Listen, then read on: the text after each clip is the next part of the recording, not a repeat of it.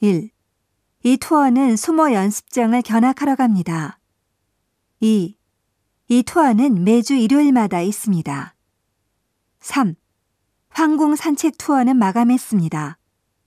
4. 10시에 신주쿠역에 집합해 주십시오. 5. 숙소도 대신 예약해 드립니다. 6. 우체국의 ATM에서 돈을 찾을 수 있습니다.